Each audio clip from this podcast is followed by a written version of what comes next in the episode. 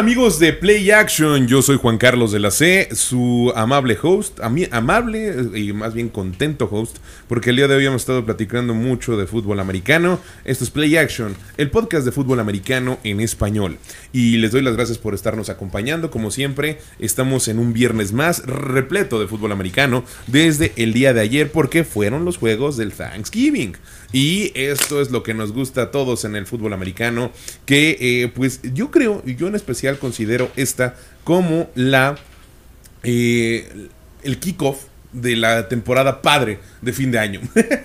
si les tengo que ser completamente sinceros, en estos momentos es en los cuales toda la vida me he sentido ya eh, pues en la temporada navideña, en la temporada donde ya empiezan las vacaciones, en las que empiezan, eh, pues ya, eh, ahora sí que empieza toda la programación hacia el siguiente año. Y, justo con estos partidos y estos momentos en los cuales pues también estamos ya cerca del playoff dentro del college football de los Estados Unidos, de la NCAA, en la UNEFA ya también estamos en los playoffs, justo el día de hoy es la final y por eso vamos a platicar en unos momentos más con Rodrigo Ruiz que tenemos nuevamente aquí en vivo. Y, en fin, eh, eh, esta es una temporada que a mí me gusta mucho. Y, el día, y en este año...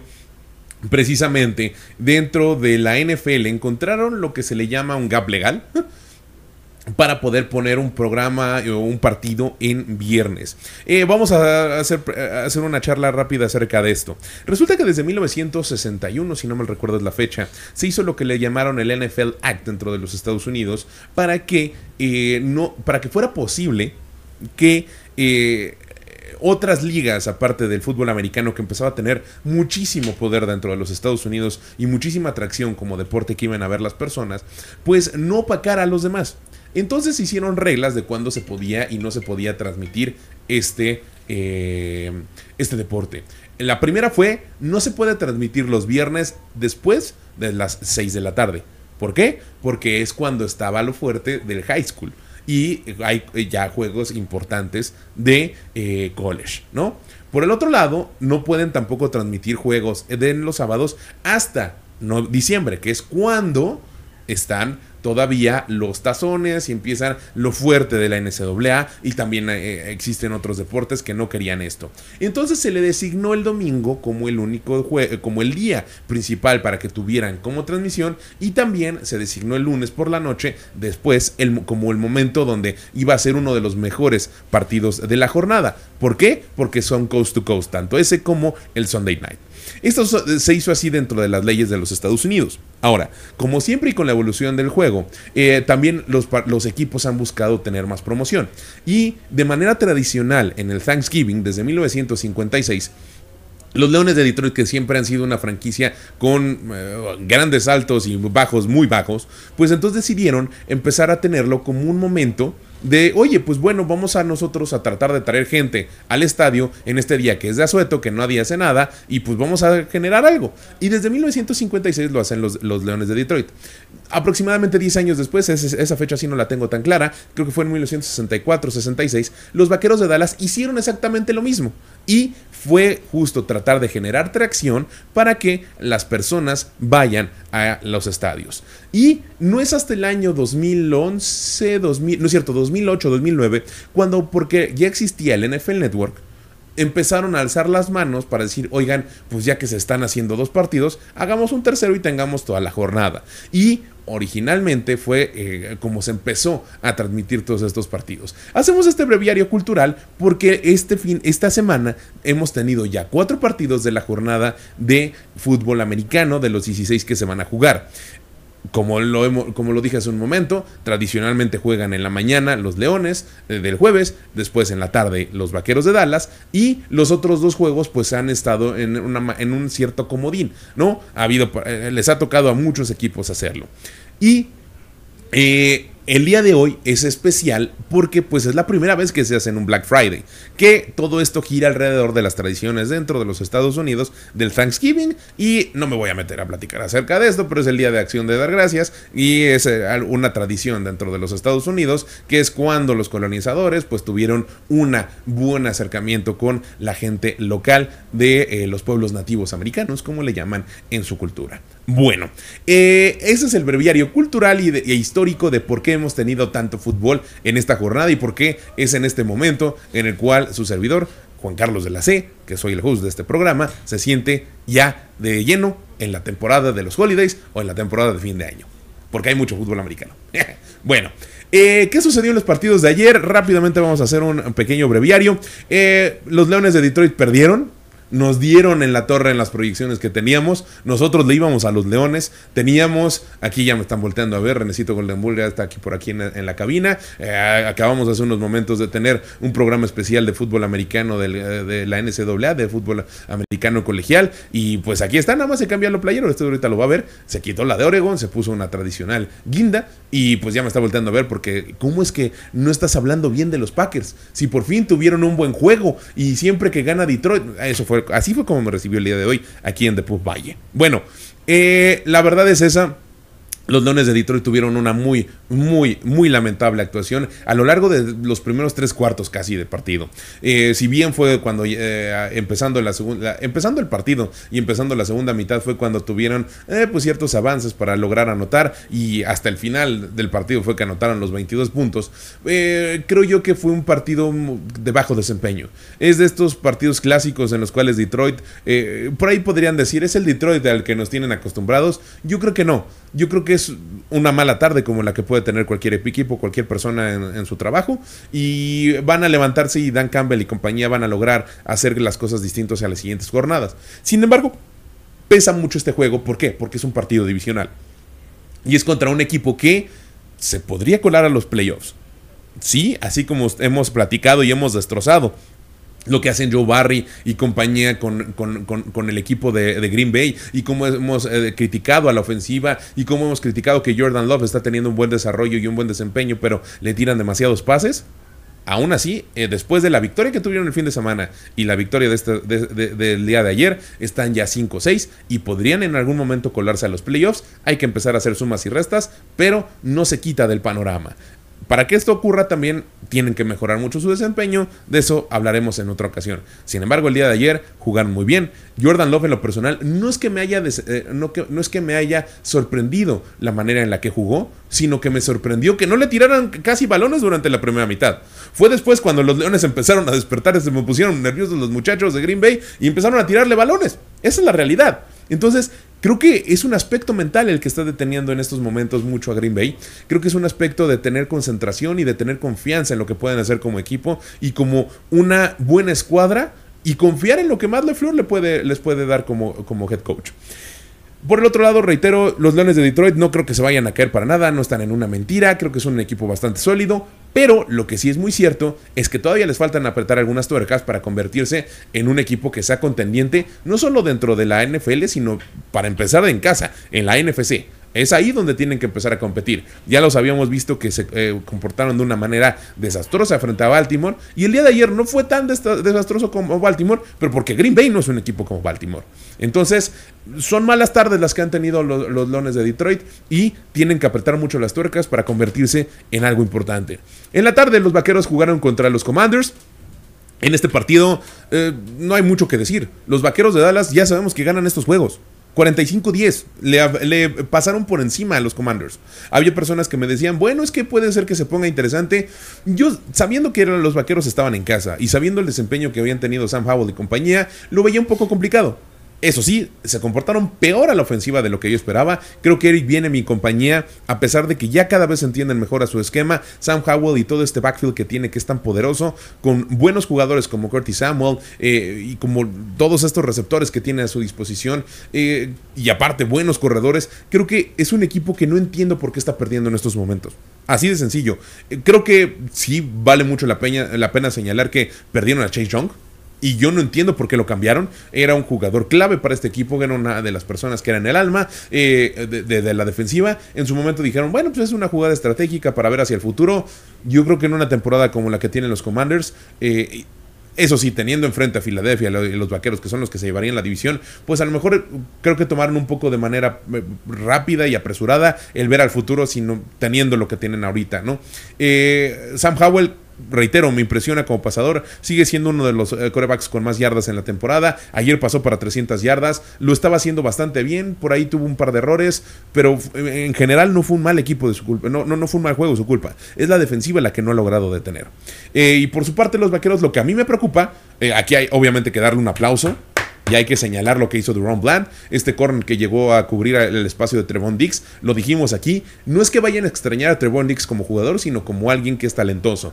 Pero Duron Bland, lo mencioné aquí desde el año pasado, Estaban tratando y tenían ganas de probarlo en el corner eh, del lado derecho. Querían que se convirtiera en, un titular, pero pues tenían a Trevon Dix, ¿no? Y por ahí tuvo la oportunidad de subir a convertirse en el corner níquel, porque Jordan Lewis, que es el, tercer eh, corner que tienen en este momento los vaqueros, también se había lesionado. Entonces, por una lesión, fue que Duron Bland empezó a tener el juego el año pasado. Para este, llega con un excelente ya desempeño, con una excelente experiencia y está jugando muy bien en la defensiva de los vaqueros.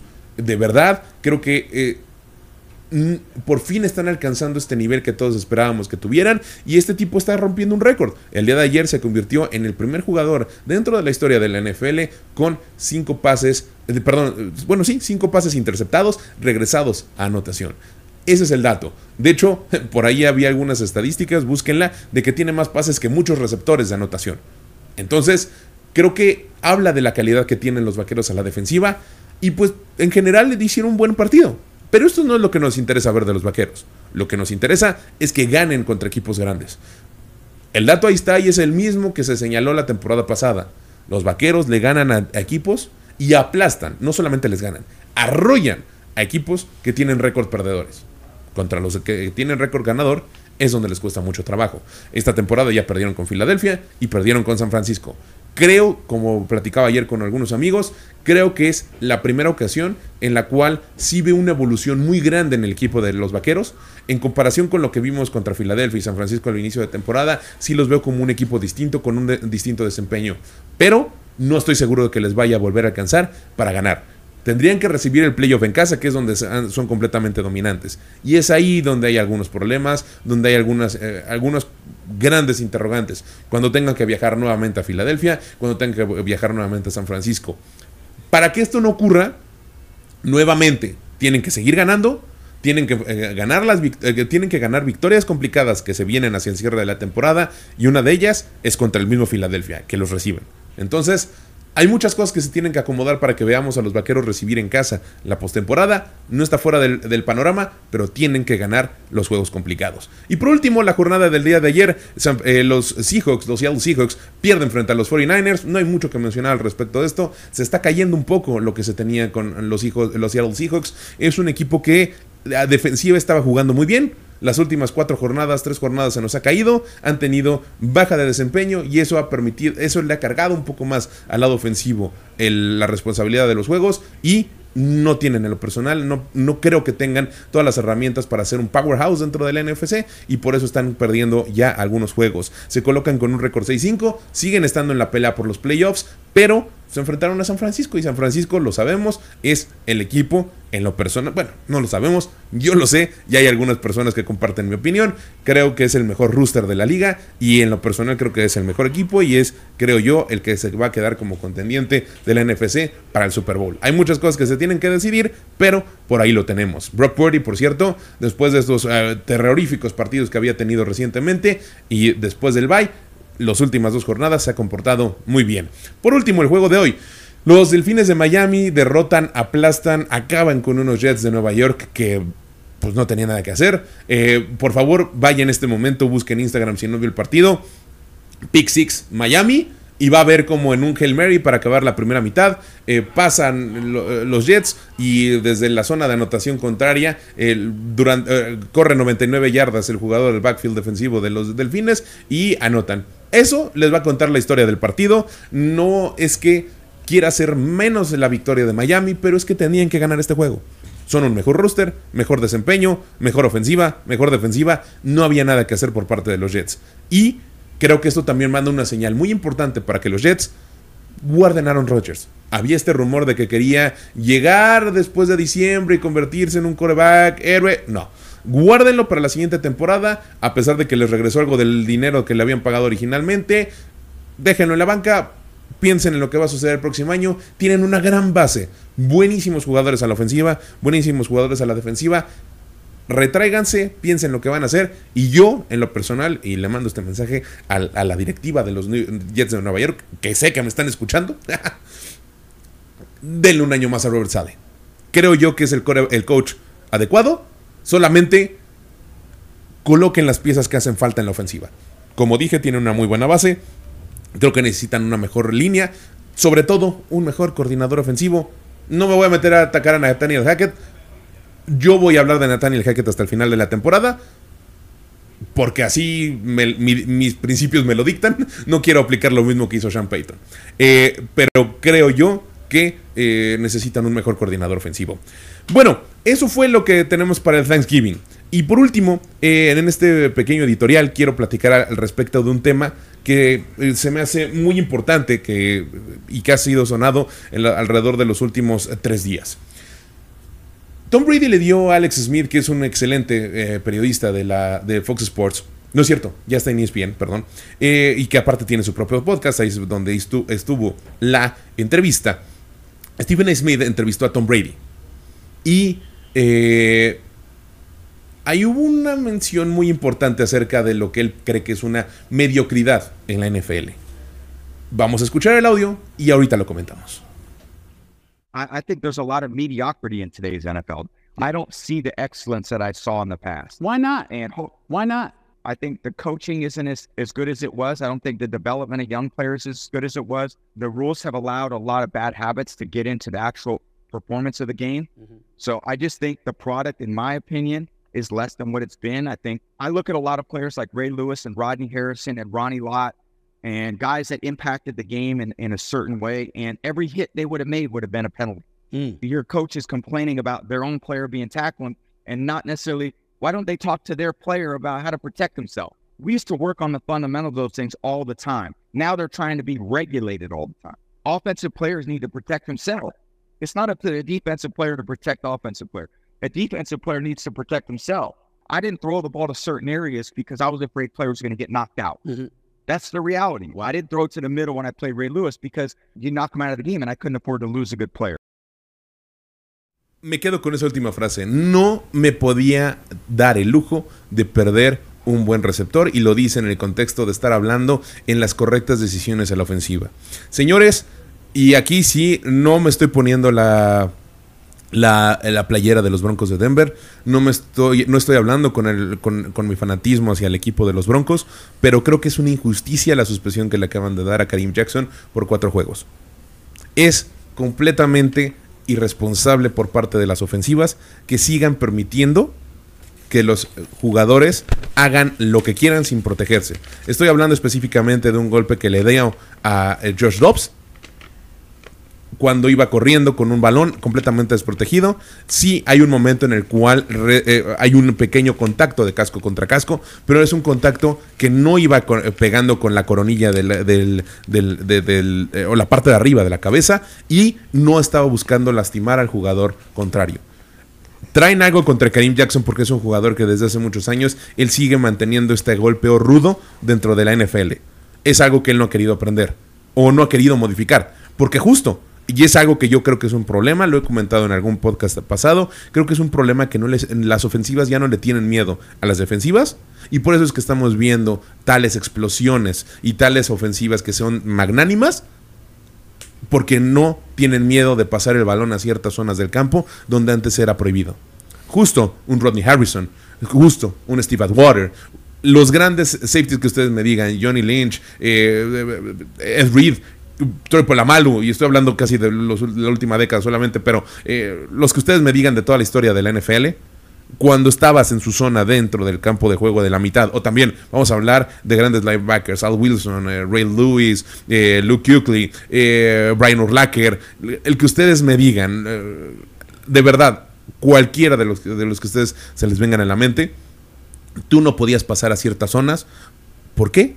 Porque iban a pegar duro. Ojo, no estoy en contra, y esto es algo que quiero dejar muy claro. Yo creo que la, eh, cuidar a los jugadores para que no haya conmociones y se cuide su integridad hacia el final de su carrera y, hacia lo que viene después del fútbol americano es muy importante. Sin embargo, así como se le tienen que enseñar las bases para no hacer golpes ilegales y golpes que sean que atenten contra la integridad física de los jugadores eh, ofensivos, también se le tiene que enseñar a los jugadores ofensivos a protegerse. No es posible que a un jugador que viene tacleando y, ya cerrando su pinza y eh, haciendo el movimiento completo para el tacleo, se le esté castigando cuando un jugador ofensivo que venía parado se está agachando y le pegan casco contra casco. No puede ser posible. ¿Por qué? Porque nosotros lo vemos en la repetición y decimos, ay, no, sí, qué golpazo. Ah, no, sí, estuvo muy fuerte. Y los comentaristas eh, súper expertos, sobre todo los mexicanos, dicen, ah, sí, no, es que, no, es que muy fuerte, están pegando. No es cierto. Tenemos que ver los movimientos completos de los jugadores y tenemos que entender la física, señoras y señores. Así, cuando hay un tacleo que ya inició, no puedes corregirlo. Y como jugador ofensivo, sí a veces se tiene la oportunidad de hacer los movimientos hacia abajo que según tú te estás protegiendo, pero no. A los corredores antes se les enseñaba a meter primero el casco. Y eso es completamente incorrecto. Se tiene que meter primero el hombro. Entonces, señoras y señores, estamos en un momento que es clave para el fútbol americano, es clave para qué va a suceder con el, con deporte hacia el futuro. Por ahí le hacían la pregunta en el show de Pat McAfee a Aaron Rodgers de, oye, ¿tú qué opinas al respecto? Y él empezó a hablar acerca de, hoy sí es que la sociedad se está haciendo muy débil y ahí sí va unos temas que no van nada que ver. Esto no tiene nada que ver con la agresividad que se tiene que, que se está viendo en tele. No me estoy refiriendo para nada en eso. Para nada. Tampoco estoy diciendo que al mundo nos guste verlos como gladiadores y que se estén literal partiendo la madre ahí en un, en un coliseo. Para nada. No me refiero a eso. A lo que me refiero es que es en este momento en el cual tenemos que mantener y tenemos que acabar de comprender que el fútbol americano es un deporte de contacto. Y la responsabilidad de la defensiva es y será siempre no permitir que el ofensivo anote. Punto. Y mientras haya golpes legales, tienen que cumplirse. Y no se pueden llevar a los límites para seguir cuidando algunas eh, cuestiones ofensivas, que no es la integridad, sino que haya un show no se le puede bajar el nivel de juego. No se puede bajar el nivel de cocheo. Es una charla que no, solamente, no es la primera ocasión que la toco, lo he dicho durante mucho tiempo y va también relacionado con otro tema muy importante, que es que el señor Matt está fuera de Pittsburgh. ¿Por qué? Porque no es un buen head coach, no, no era un buen coach ofensivo y tampoco es un coach que ha demostrado mucho en la NFL. Vive de una fama y vive de lo que hizo en una, o dos temporadas con Chicago. Tan tan.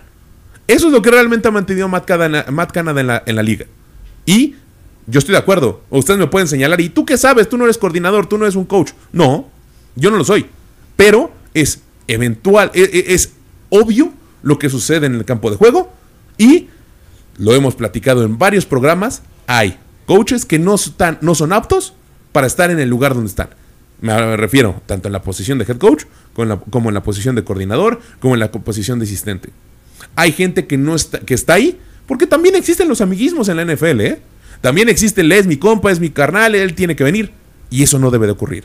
Tiene que haber una, un replanteamiento de cómo es que se enseña el fútbol en todos los niveles, desde abajo hasta arriba. Buscar la protección de los jugadores, sí, pero no hacer que la defensiva no tenga valor en este juego. Y bueno, con esto nos vamos hacia la sección de la UNEFA. de lo hecho en México. Estos son los resultados de la UNEFA. Rodrigo Ruiz, ¿cómo estás? Juan Carlos, qué gusto saludarte, un gusto estar aquí contigo y con René otra vez. Y justo también está por ahí Renecito Golden Bull, que lo invitamos para platicar de esto que es la UNEFA y él como antiguo jugador y todo esto siempre nos da su opinión experta. Hola nuevamente. Hola, buenas tardes. qué seriedad, güey. Estoy bien, gracias. bueno, eh, estamos a 15 minutos aproximadamente de que inicie la final del fútbol nacional. Cuéntanos. Que los auténticos Tigres sean campeones. Así es, bueno, este, no sé, ahorita, ahorita lo platicamos, ah, pero justamente... Déjenme, en el cuello. Eh, a, poco más de 10 minutos ya debería de empezar el kickoff ahí en el Gaspar Más. Eh, Borreos Monterrey contra auténticos Tigres, final regia nuevamente por segundo año consecutivo. Eh, si no me equivoco, es la sexta ocasión que se ven las caras en instancia de final. Todas las ocasiones pasadas, Borreos Monterrey se ha llevado la victoria en el clásico regiomontano en instancias de campeonato. Ahora, platícanos, ¿cómo es que llegan los dos equipos? Ya eh, tenemos un pequeño background, pero recuérdale a la gente cuál fue el recorrido que tuvieron en los playoffs ambos. Claro que sí. Mira, Auténticos Tigres le ganó a Pumas Zacatlán y a Pumas CU en la semifinal. La semana pasada jugaron ahí en el Gaspar también. Eh, terminó Desafortunadamente para los de Ciudad Universitaria, 44 a 16 a favor de los auténticos Tigres. Pumas iba ganando todavía ya en el segundo cuarto, 16 a 7. Y luego ya se le viene una avalancha totalmente de juego terrestre por parte de auténticos Tigres. Creo que terminan con más de 200, 250 yardas, algo así por, por la vía terrestre. Este, por el caso de Borreos Monterrey, igual la verdad es que tuvieron un, camino muy muy sencillo. Ahí en realidad se esperaba, hubo un par de sorpresas en ese bracket de los playoffs.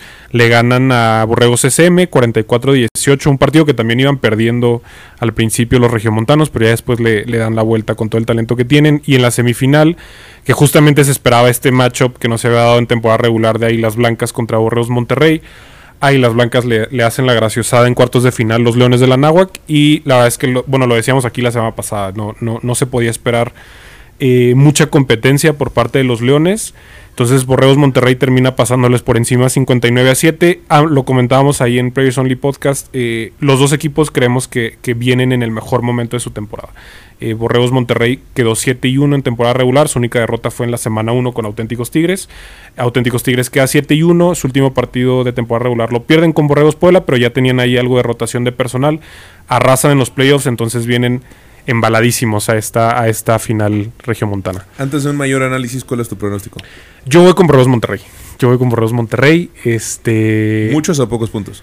No, va a ser un juego cerrado, va a ser un juego cerrado. Creo que digo, digo, el partido de temporada regular para los que para los que no lo tengan presente se jugó en Houston en el estadio en el Energy Stadium de los Tejanos de Houston, terminó 13-10. Eh, fue un partido cerradísimo, se, se, definió en, bueno, en la última ofensiva de Auténticos Tigres, pateando un gol de campo, todavía tiene un drive Borreos Monterrey, que ya van por ahí en medio campo, intercepción del coreback Fer Sarabias, tuvo tres intercepciones ese día, fue su primer juego como titular en Liga Mayor. Eh, fue un juego cerradísimo, muy, muy. Eh, estos juegos, digo, auténticos Tigres y Borreos los últimos años son los dos mejores programas de México, entonces sí se espera un juego bastante, bastante cerrado. ¿Tú qué piensas, René? Digo, ya nos dijiste Tigres, pero. No, bueno, es que una cosa es lo que yo quiero y otra cosa es lo que va a pasar, güey. No, eh, cerrado, güey. La verdad es que si, si hubiera una línea, yo creo que esto sí es un piquem, ¿no? Lo que le llaman las apuestas un piquem. Eh, no, no habría línea, sería un cero. Eh, recuerdo mucho cuando jugaba yo en juveniles, una final Tigres en el Tigres Monterrey en el 2000, 2008 me parece. Justo. Que los Tigres eran un underdog, eh, o sea, el Monterrey lo tenía que aplastar. Tigres dio pelea y al final por un fumble, dos fumbles que tuvieron ahí de manera impresionante los Tigres. Los Pero pues yo creo que sí va a ser un, un partido como el de la jornada 1, el último que tenga el balón puede ser el, que gane. Incluso yo creo que igual a series extras, igual creo que va a ser pocos puntos. No creo que entre los dos pasen los 40 puntos, o sea, lo veo como de 17-20, 14-10, una cosa así. espero que ganen los Tigres, pero sí, pronóstico reservado. Yo mejor le metería al under de puntos. Por cierto, nos comentabas eh, y danos ese eh, super comentario al pie de página. ¿Por qué hace dos semanas decíamos, oye, es que tendríamos que, eh, tendríamos que averiguar si puede haber la posibilidad de apuestas en el fútbol colegial mexicano? Sí. ¿Por qué no lo hace, por favor? Porque no de hecho, nos dio este una. No, ¿cuál, es el nombre de la casa de apuestas? Eh, Berrigal. Berrigal estuvo abierto en algún momento. me metí a investigar. Lo que sucede con, las apuestas deportivas, sobre todo en fútbol americano, es que es un algoritmo. Entonces eh, meten algo que se llaman los cinco factores, ¿no? Eh, ofensiva, defensiva, eh, success rate, havoc, como varias cosas que tienen ahí, se le llaman los cinco factores. Meten los números no, no solo de los equipos, sino de los jugadores. con esto llenan una computadora, simulan el partido en mil veces, las que tú quieras, y llega un promedio de resultados que es favorito por tantos puntos el problema aquí en México es que, como ya nos mencionaban, no hay una manera confiable de llevar las estadísticas. Entonces, al no haber eso, no hay manera de, tener una línea o, el casino abrir una línea sobre esos juegos. Y es por eso que lo único que hacen es ponerte un más uno menos uno, o sea, te ponen el favorito, este, digamos, en el de Pumas de Auténticos Tigres, seguramente Auténticos Tigres era menos uno, Pumas más uno, y es por eso que limitan la cantidad a 200 pesos. Es, poco. Yo creo que eh, ahorita vamos a decir al señor Ardilla y vamos a juntarnos aquí a todas las personas que están afuera en The Pop. Vamos a pasar la, la- la gorra que trae el buen Rodrigo para juntarnos una lana y, y que podamos darle algo para a la UNEFA para que haya un machine learning adecuado, ¿no? Porque, eh, eh, y esto es también comentario al pie de página, lo hicimos el otro día, Rodrigo, lo reitero, UNEFA, ¿qué rayos? O sea, no puede ser posible que no tengamos ni una página fe- eh, que, que pueda ser fidedigna para saber los horarios a veces de los partidos. Los mismos equipos son los que los tienen que compartir. No puede ser posible que no tengamos un seguimiento correcto de estadísticas. Nos comentabas, René, cuando tú jugabas, te lesionaste. ¿Y cuántas sacks te dieron en un partido? Tres y me lesioné en la primera jugada del partido. ¿Qué rayos? o sea, Me lesioné en el kickoff. Eh, Entonces, no, y te pusieron tres al final del partido. Entonces, no puede ser posible que sea un organismo en el cual tenemos nuestro fútbol, en el cual recae el seguimiento hacia esto. Yo cuando estaba preparando todo para arrancar con este, eh, con este podcast, me fue muy complicado encontrar gente experta en fútbol americano. De verdad, agradezco el hecho de que me hayan presentado a Rodrigo y a toda la gente de Players Only Podcast, porque eh, encontré gente que sabe hacer lo, eh, hacer lo que hace, sabe, eh, tiene una gran pasión por el deporte y agradezco de verdad que sea nuestro colaborador, eh, porque aparte lo hace gratis. O sea, aquí todo el mundo lo hacemos por amor al arte. ¿eh? Hasta le regalamos dinero. Exactamente. Hasta les vamos a dar dinero a la nueva. Entonces, eh, esto es, de verdad, a mí me parece inverosímil que es una organización que está completamente desorganizada.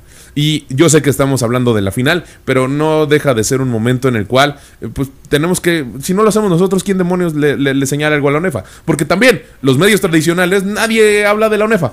Es, es una desgracia que el fútbol americano en nuestro país, nadie lo pela. Creo que la única vez que lo pelaron fue cuando lo de Canchola, ¿no? Sí, bueno, de hecho fue el momento más mediático del, del año, desafortunadamente, para UNEFA. Desgraciadamente. Desafortunadamente. Y, y- y la verdad es que yo creo que hay algunos medios que lo intentan un poco más, como Grupo Imagen, ¿no? Hay el señor Pablo Carrillo, que da, da mucho estas notas, ¿no? También está el señor Juan Carlos Veraza, que lo hace muy bien. Pero fuera de eso hay otro, o sea, para ver, por ejemplo, eh, y lo digo abiertamente, en Televisa no ves una nota de fútbol de UNEFA.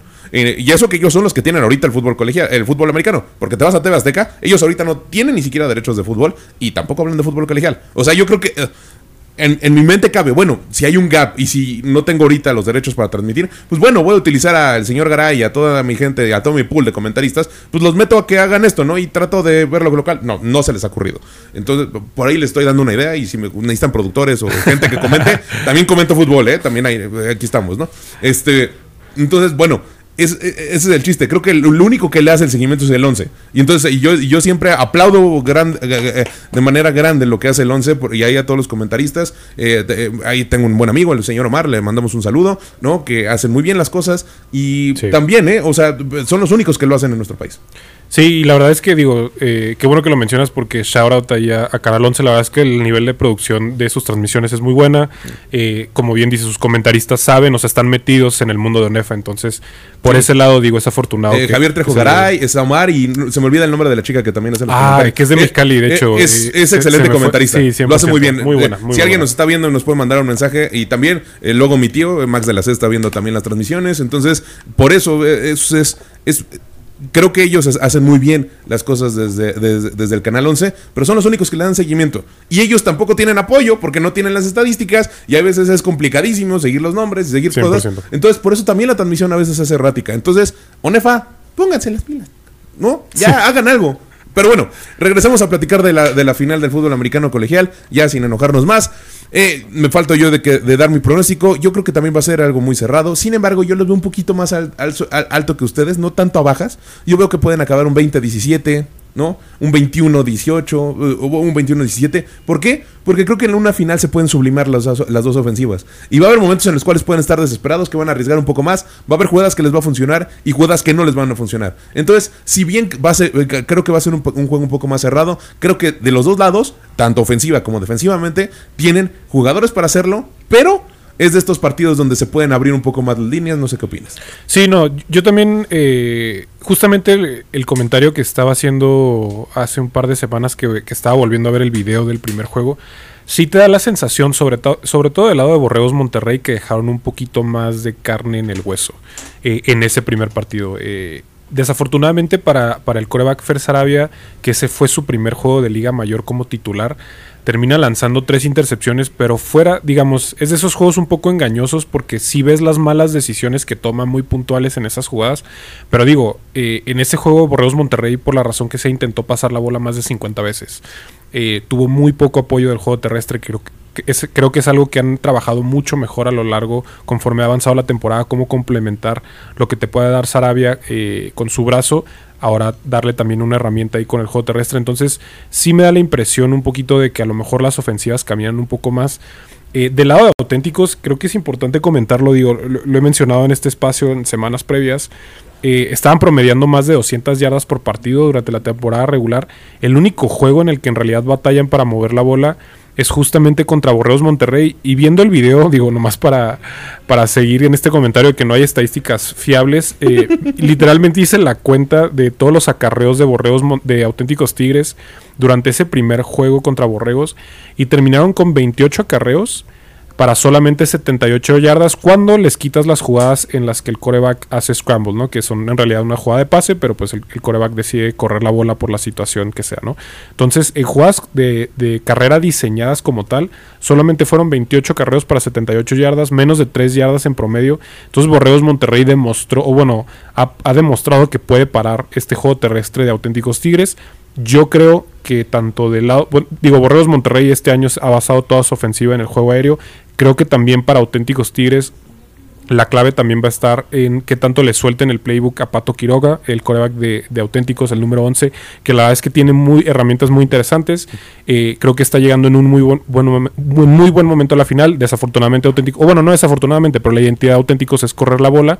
Yo creo que para este juego en específico, el staff de, de Antonio Zamora tiene que confiar en, él en situaciones puntuales para tener más puntos en el, en el marcador.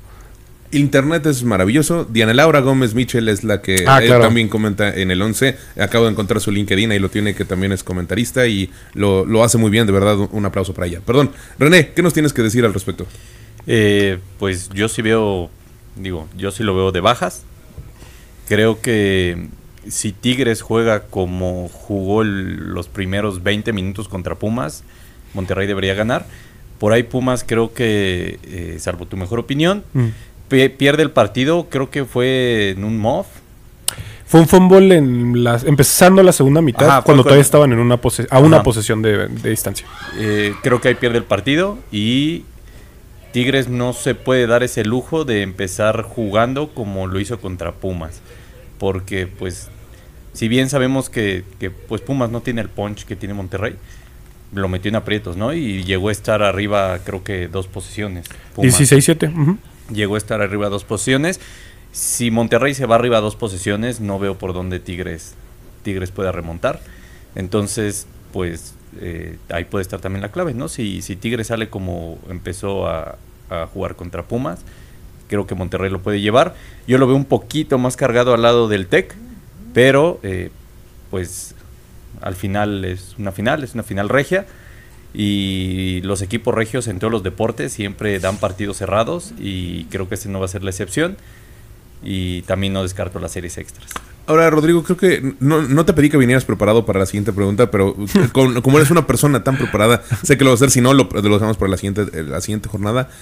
¿Quién es tu MVP de la liga en estos momentos? Uf, esa es muy buena pregunta. Fíjate que porque estamos acabando. Y creo que es válida la pregunta hablando de la final, ¿no? Entonces, y antes de saber quién ganó. Y antes de saber quién ganó, ¿quién es tu MVP? Fíjate, mira, yo creo que el mejor jugador a lo largo de 2023 fue Johan López, el coreback de Pumas Acatlán. Eh, como funcionan estos premios en todos los niveles, ya sabemos, es difícil que un coreback que no es de un equipo que tenga un récord eh, aplastante. o que venga de un programa de élite, eh, es difícil dárselo, ¿no? Entonces, haciendo ese comentario, para mí el mejor coreback fue Johan López, eh, el jugador más valioso por lo que le pide su ofensiva, sí creo que es Fer Sarabia, el coreback de Borreos Monterrey. la verdad es que incluso yo creo que hay un argumento para de que él a partir de la semana 5 o 6 más o menos ha sido el mejor QB eh, del país. Eh, Borreos Monterrey lo comentaba aquí en, en, algún momento, por la razón que sea, se han alejado mucho de sus raíces de correr la bola. Es un sistema aéreo al 100% a la ofensiva, es lo que les gusta hacer. Le ponen mucho en su plato a Fer Sarabia en cuanto conceptos de pase, poco balance con run game y ha respondido de gran manera. Entonces, eh, creo que hay un argumento de que es, puede ser él. A lo mejor por ahí también Ángel Alvarado, el corredor número 31, me parece, de Auténticos Tigres, terminó como el líder corredor.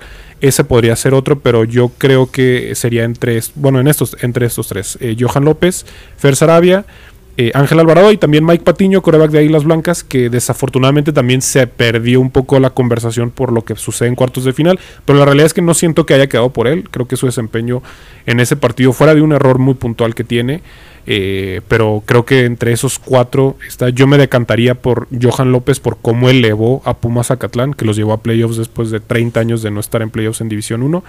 Pero es una, es una conversación interesante. Es una conversación interesante en todos los niveles el MVP, porque muchas veces se nos olvida que no tiene que ser forzosamente el jugador es, eh, el jugador estrella de cada equipo, sino que es el más valioso, que es quién le agrega más al equipo. Yo creo que eh, si a mí me preguntaran en este momento, opinaría lo mismo que tú. Johan es quien se lo debería de llevar, porque es la persona que se mostró ser la más valiosa, además del mejor, la más valiosa para Pumas Zacatlán y lo que representa estar dentro de los playoffs y, volverte un equipo relevante después de 30 años, creo que eh, eh, es, un, es un momento para dejarlo ahí en la historia y es un lo hiciste muy bien y se esperan grandes cosas de ti hacia el futuro. Entonces, creo que si tuviéramos que darle un MVP, creo, en este momento, creo yo que sí sería Johan. Y no sé qué opinas tú, René. Bueno, es que este premio últimamente se ha convertido más de popularidad que otra cosa, ¿no? Exactamente. Eh, en la NFL, en el deporte. En el deporte que quieras. En el, hasta en el fútbol soccer, ¿no? Lo ganó Messi, eh, el balón de oro. ¿Por qué lo gana Messi? ¿No? Eh, entonces, dicho esto, para mí el premio de mejor jugador se le tiene que dar al jugador que es más importante para su equipo.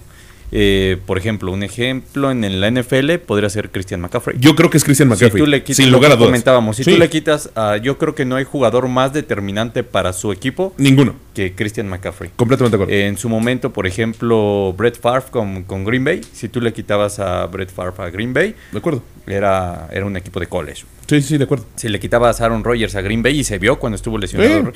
Eso es lo que hace que un jugador sea valioso, valioso ¿no? Porque eh, en su momento, pues Bledsoe se lastimó, entró Brady y hizo mejor las cosas, ¿no? Entonces, eh, dicho lo anterior, yo concuerdo con ustedes, Johan. Es que eh, es el candidato, más allá de que a lo mejor, como mencionas, no es el mejor, a lo mejor el mejor coreback.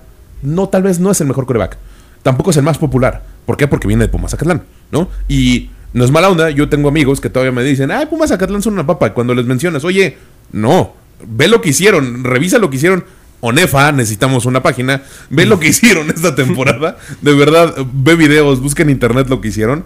Eh, se dan, se van de bruces, ¿eh? Porque hay gente que a veces deja el fútbol, nada más lo practicó en su momento. Son de los que les ganan 100. ¿Cuánto fueron? 100. 100 101 a 101 101 0, ¿no? Entonces, ¿no? Son de esas generaciones que les pasaron encima. Y hoy en día no es un equipo que sea tan sencillo. De verdad, o sea, creo que lo hacen bien. Y Johan está ahí en el centro de todo. Ahora, si le diéramos un premio al mejor receptor de la liga, ¿quién sería? Uy, e-, ese también, fíjate que ahí también está en Acatlán. Eh, curiosamente, pero es, un caso curioso porque es un receptor que salió de auténticos Tigres. Tuvo Brando Niebla, que es además de Ensenada, Baja California, y representando el estado. Este sale de auténticos Tigres. Tiene, no estoy claro en qué situación hubo ahí, pero termina saliendo del programa, termina en Pumas Acatlán. Eh, para mí sería él, posiblemente el mejor receptor, o eh, creo que Monterrey tiene a Mauricio Santos, que va a jugar hoy el número 82. También creo que él tiene una, eh, una gran oportunidad para consolidarse en esa conversación. O Vini García, que es número 82 también de Auténticos Tigres. Ya lo mencionaba, Auténticos Tigres le encanta correr la bola, entonces él no tiene tantos targets, pero cuando le pasan la bola hace mucho, mucho daño. Entonces yo creo que entre ellos tres está más o menos la conversación este año eh, entre quién es el mejor receptor. Ok, si habláramos, tiene, ¿tú qué opinas acerca de los mejores receptores? Ahí nos quedamos con la misma, con la misma opción de, del buen Rod. Yo opino lo mismo que tú. Creo que eh, cuando tenemos que empezar a, a, sacar los hilos de todos los equipos, eh, me parece interesante algo. Eh, voy a hacerte la siguiente pregunta y después digo qué es lo que me parece in- interesante. ¿Quién es la mejor defensiva? Ah, Borreos Monterrey. Sí, ahí sí. Este, de hecho, hoy van a ser clave. Yo creo que terminaron promediando en contra menos de 12 puntos por partido. La verdad es que algo que mencionaba mi hermano en el, en el programa de esta semana, algo que te, de verdad te salta de la, de la pantalla cuando estás viendo videos de ellos es el nivel de atletas que tienen en ese front seven. O sea, lo platicamos la semana pasada también aquí. Sí, en esa línea defensiva, en esos linebackers. Hoy, número uno, Marco Antonio Antillón. Número nueve, Alejandro Sánchez. Van a ser clave para, lo, para detener el juego terrestre de auténticos. Y digo, también está Mauricio Martínez, que tiene el argumento para ser el mejor jugador del país. O sea, una posición de linebacker que no es tan glamurosa. Pero sí, no, lo, lo que tiene Borregos ahí es sencillamente. Tienen güeyes que marcan diferencia en todos los niveles. Línea defensiva, linebackers, posición de corner, posición de safety. Muy buenos atletas. ¿Tu defensiva? Borregos. También. Básicamente, el ser mejor atleta te da una ventaja en todos los deportes, no solamente en, en el americano. ¿no? Creo, entonces, sí es muy válido mi comentario siguiente. ¿Se dan cuenta que no nombraron a nadie de Tigres? ¿Por qué Tigres está entonces Ah. en la final? Es, mira, ese es un, ese es también, y digo, nos ha llovido ahí un poco en redes porque, porque luego no dicen que no les damos el crédito suficiente a, Tigres. Tigres ciertamente siento que es las, en esta conversión, específicamente la defensiva, eh, sería la segunda mejor. Lo que te diría de Tigres, por ejemplo, eh, no tienen una marca de fútbol que sea vistosa y eso creo que influye mucho en la conversación. Es un equipo que quiere correr la bola, que como que se concentra más en eso. Del lado defensivo es curioso porque yo siento que la estrella de la defensiva es el coordinador defensivo. El Pelón Valdés, un egresado de Auténticos Tigres, fue jugador por ahí al principio de la década, de los mejores linebackers que ha tenido este país. Es una defensiva que por esquema te meten muchos problemas. Tienen diferentes paquetes de blitz. Es una defensiva múltiple en todo el sentido de la palabra. O sea, a veces están enfrente 30, a veces están enfrente 40, pero lo que los hace especiales a ellos es cómo traen eh, presión del segundo nivel. O sea, ya sean linebackers, ya sea corners, ya sea safeties. Ellos no les da miedo. Te, te pueden tirar literalmente toda la cocina en un solo game plan y eso es algo que va a ser súper importante para hoy. El. Eh, eh, exacto, son, es una defensiva que, es, que es- toma riesgos de repente. O sea, de repente los ves en videos y, y estás viendo así como, a ver, güey, el corner está tomando al slot y luego el safety toma el receptor externo porque el linebacker del otro lado está blitzeando. o sea, hacen unas cosas súper exóticas, Eh, súper esconde muy exóticas. bien los blitz. Qué. Exactamente, sí, sí, sí, es, es- es de verdad, digo, me lo han dicho y, y yo lo creo 100%, lo respaldo, es el mejor coordinador defensivo de México. Sí creo que Tigres como tal no tiene una superestrella como un Mauricio Martínez, el linebacker que mencionaba, el número 2 de, Borreos Monterrey, del lado defensivo, pero es justamente porque son tan múltiples en lo que hacen, o sea, tienen tanta variedad en su esquema defensivo que es como que difícil decir, ah, ok, este es el güey que hay que tener cuidado. Y ahora, ¿por qué no mencionaste también del lado ofensivo a Tigres?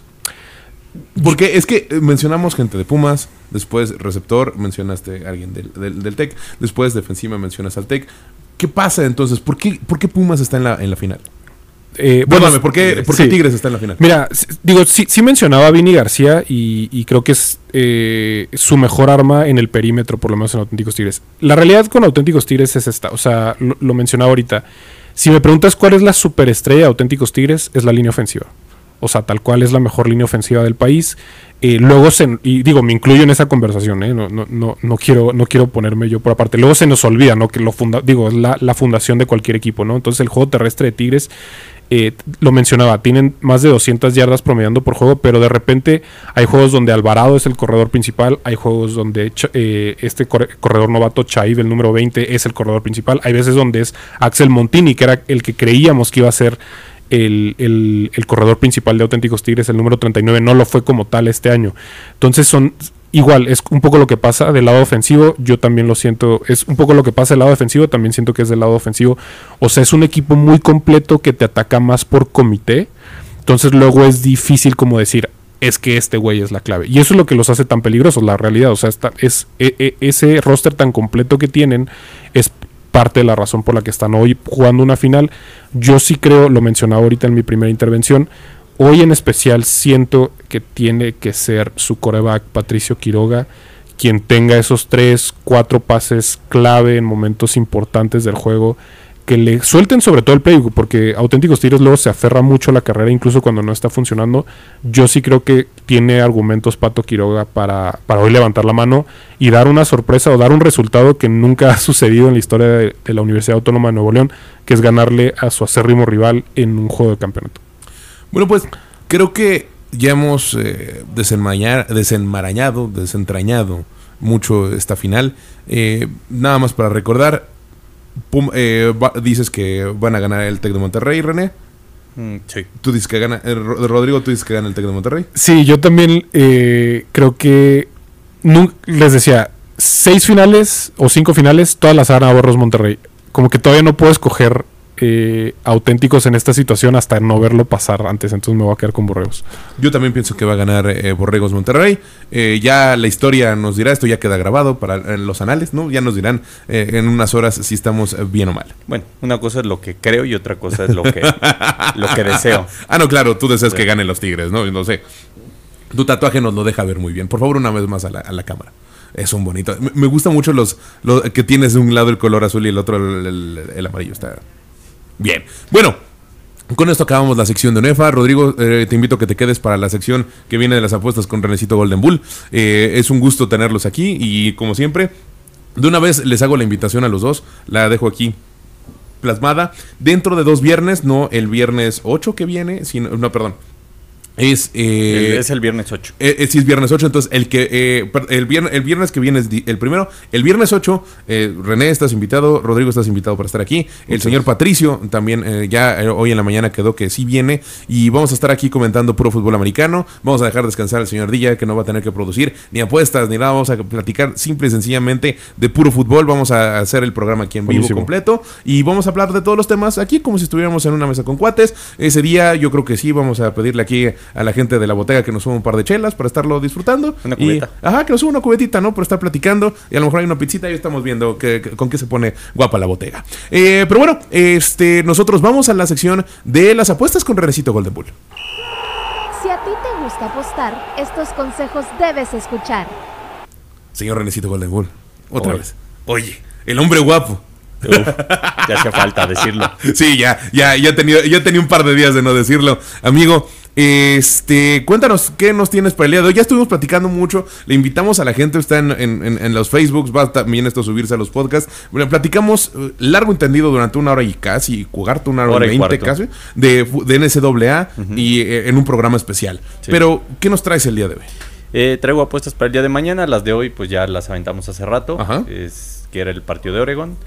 Y por ahí algunas que, que aventamos ayer. Que diga, hoy, que son para mañana, la de Alabama y pues vámonos con las apuestas. Señor Ardilla, por favor. Recordemos que esta es la última, la última semana de juego antes de los campeonatos de conferencia que decidirán pues al top 4. Es que se viene bien. Se viene bien. Creo que al, señor Ardilla se le cuatrapeó. Es el primero, es un teaser. Clemson y mi Notre Dame de toda la vida. Mis Pumas de Notre Dame. Eh, son eh, ambos favoritos, Clemson por 7.5 y Notre Dame por 26 puntos. Vamos a comprarle 6 puntos en un teaser, eso quiere decir que Clemson va a quedar favorito por 1.5 puntos y Notre Dame por 20 puntos. Simplemente Stanford pues durante toda la temporada ha sido basura. Creo que su mejor juego fue justamente ese comeback contra Colorado. Impresionante, que ya platicamos eh, hace rato. Y pues bueno, Clemson, la verdad, una temporada de altibajos. De repente daban juegos como el que dieron contra Notre Dame. Atroces. El, ajá, otros atroces como el que dieron contra North Carolina State. Eh, daban juegos que eran parecían muy buenos, como el que le dieron a Florida State durante tres cuartos y después se apagaron, terminaron perdiendo. Y pues bueno, eh, vamos a confiar a que South Carolina, que la verdad no ha, no ha sido la verdad un gran equipo esta temporada, puedan al menos sacar el partido por más de un punto. Bien. Siguiente apuesta, por favor, Ardilla. Pues el número uno de la nación y el que yo creo que ya nadie lo mueve de ahí, Georgia contra Georgia Tech. este comentario no lo hice hace rato, pero sí veo, eh, la gente de los calendarios lo hará adrede. Le pusieron un flancito al final a Georgia, ¿no? Bueno, es que la verdad durante mucho tiempo estuvo... Eh, jugando contra Flanes, ¿no? Creo que su primer partido importante contra alguien rankeado fue contra Kentucky, que lo hizo pomada.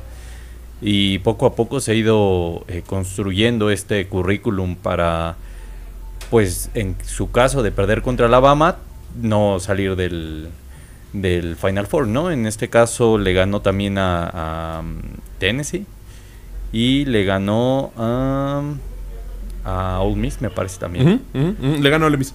Eh, y ambos por margen cubrieron sus líneas. Eh, justamente en los primeros seis partidos de la temporada, que fueron equipos, la verdad, no rankeados, fueron donde no cubrieron sus, sus líneas. Pero pues esto va de la mano a que pues estaban en pretemporada todavía, ¿no? Para ellos la temporada empezó Sí. hace tres semanas. Sí, realmente.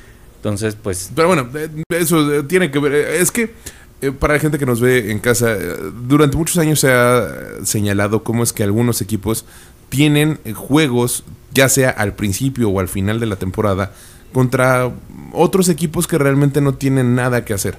En este caso, yo, o sea, yo sé que es el home rivalry, yo sé que son, no, hay muchas cosas que tienen que ver, sobre todo en esta semana. Pero Georgia contra Georgia Tech, eh, pues, la realidad. Tech creo que lo mejor que hizo esta temporada fue ganarle a Miami. Exacto, o sea, y, y les metieron el pie a Miami y tan Ajá. tan. O sea, fuera de eso, párale de contar. Y se convirtió en un equipo completamente irrelevante los demás, las demás jornadas. Entonces, ponerle un partido tan decisivo a Georgia en estos momentos, reitero, sé el home rivalry, sé lo que significa esta semana, pero creo que tenemos que apelar a lo que sucedió con Colorado contra Colorado State. Por ejemplo, ¿no? Ah, Es un eh, juego que puedes poner al principio de temporada porque va a haber otros que pueden de- definir cosas al inicio. Digo, perdón, al final. Entonces, no lo sé, eh, pero bueno, dejo que nos digas la línea para el día de hoy. Eh, menos 24. Es decir, tienen que ganar por cuatro touchdowns. Y lo van a hacer. Eh, cada, yo creo que igual van a tener una cómoda ventaja en los primeros tres cuartos y a descansar, ¿no? A Sí, lo que platicamos también hace rato, tienen que cuidarse para las siguientes jornadas, porque la siguiente- los siguientes tres partidos son importantes. Sobre todo pensando en el caso de Georgia, se piensa que pueden ser tres partidos, ¿no? Sí. Que es Alabama, el después la primera ronda del playoff y después la final. Es correcto. Entonces Georgia menos 24. Siguiente apuesta, por favor, señor Ardilla. Justo hablando de la SEC. Alabama contra Auburn, el tazón del hierro. Ya dimos una apuesta oficial en, en el programa especial. Eh, era Alabama el primer el primer medio, perdón, menos 7.5. Eh, pues aquí vamos a dar la de todo el partido, menos 13.5.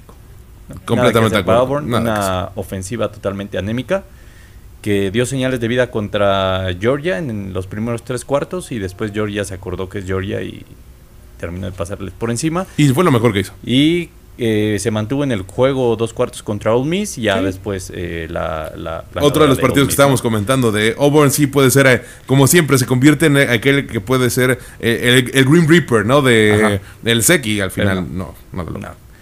Siguiente apuesta, por favor, señor Ardilla. Eh, este partido es interesante. Eh, Old Dominion contra Georgia State. Wow, ¿qué te hizo poner ese partido? Para conocedores, ese, Para- ese sí es para. Hasta se levantó. expertos. Se levantó. Este, no, lo que pasa es que Old Dominion, si gana el partido, Ajá. por primera vez eh, va a ser elegible para un tazón. Wow. Ha hecho una temporada, la verdad, bastante sólida, tomando en cuenta pues, su roster. Te, Eh, te voy a ser completamente sincero, perdóname que te interrumpa. ¿Dónde está Old Dominion? No, ni yo sé. Ah, Pero Internet, sálvanos. Te lo busco. Ver, según yo está en una de las Carolinas o por allá, Debe tipo ser. sureste, más o menos. Bueno, cuéntanos, ¿cómo va la línea, René? Yo lo- en Virginia. Ah, ok, está en Virginia. En Virginia, Norfolk, Virginia. Ok. Eh, Georgia State, la verdad es que las, las panteras se han ido eh, desinflando. La- Completamente. la- las últimas eh, jornadas han sido. La defensiva ha sido pésima. Sí. Ha sido pésima, la ofensiva no ha producido mucho.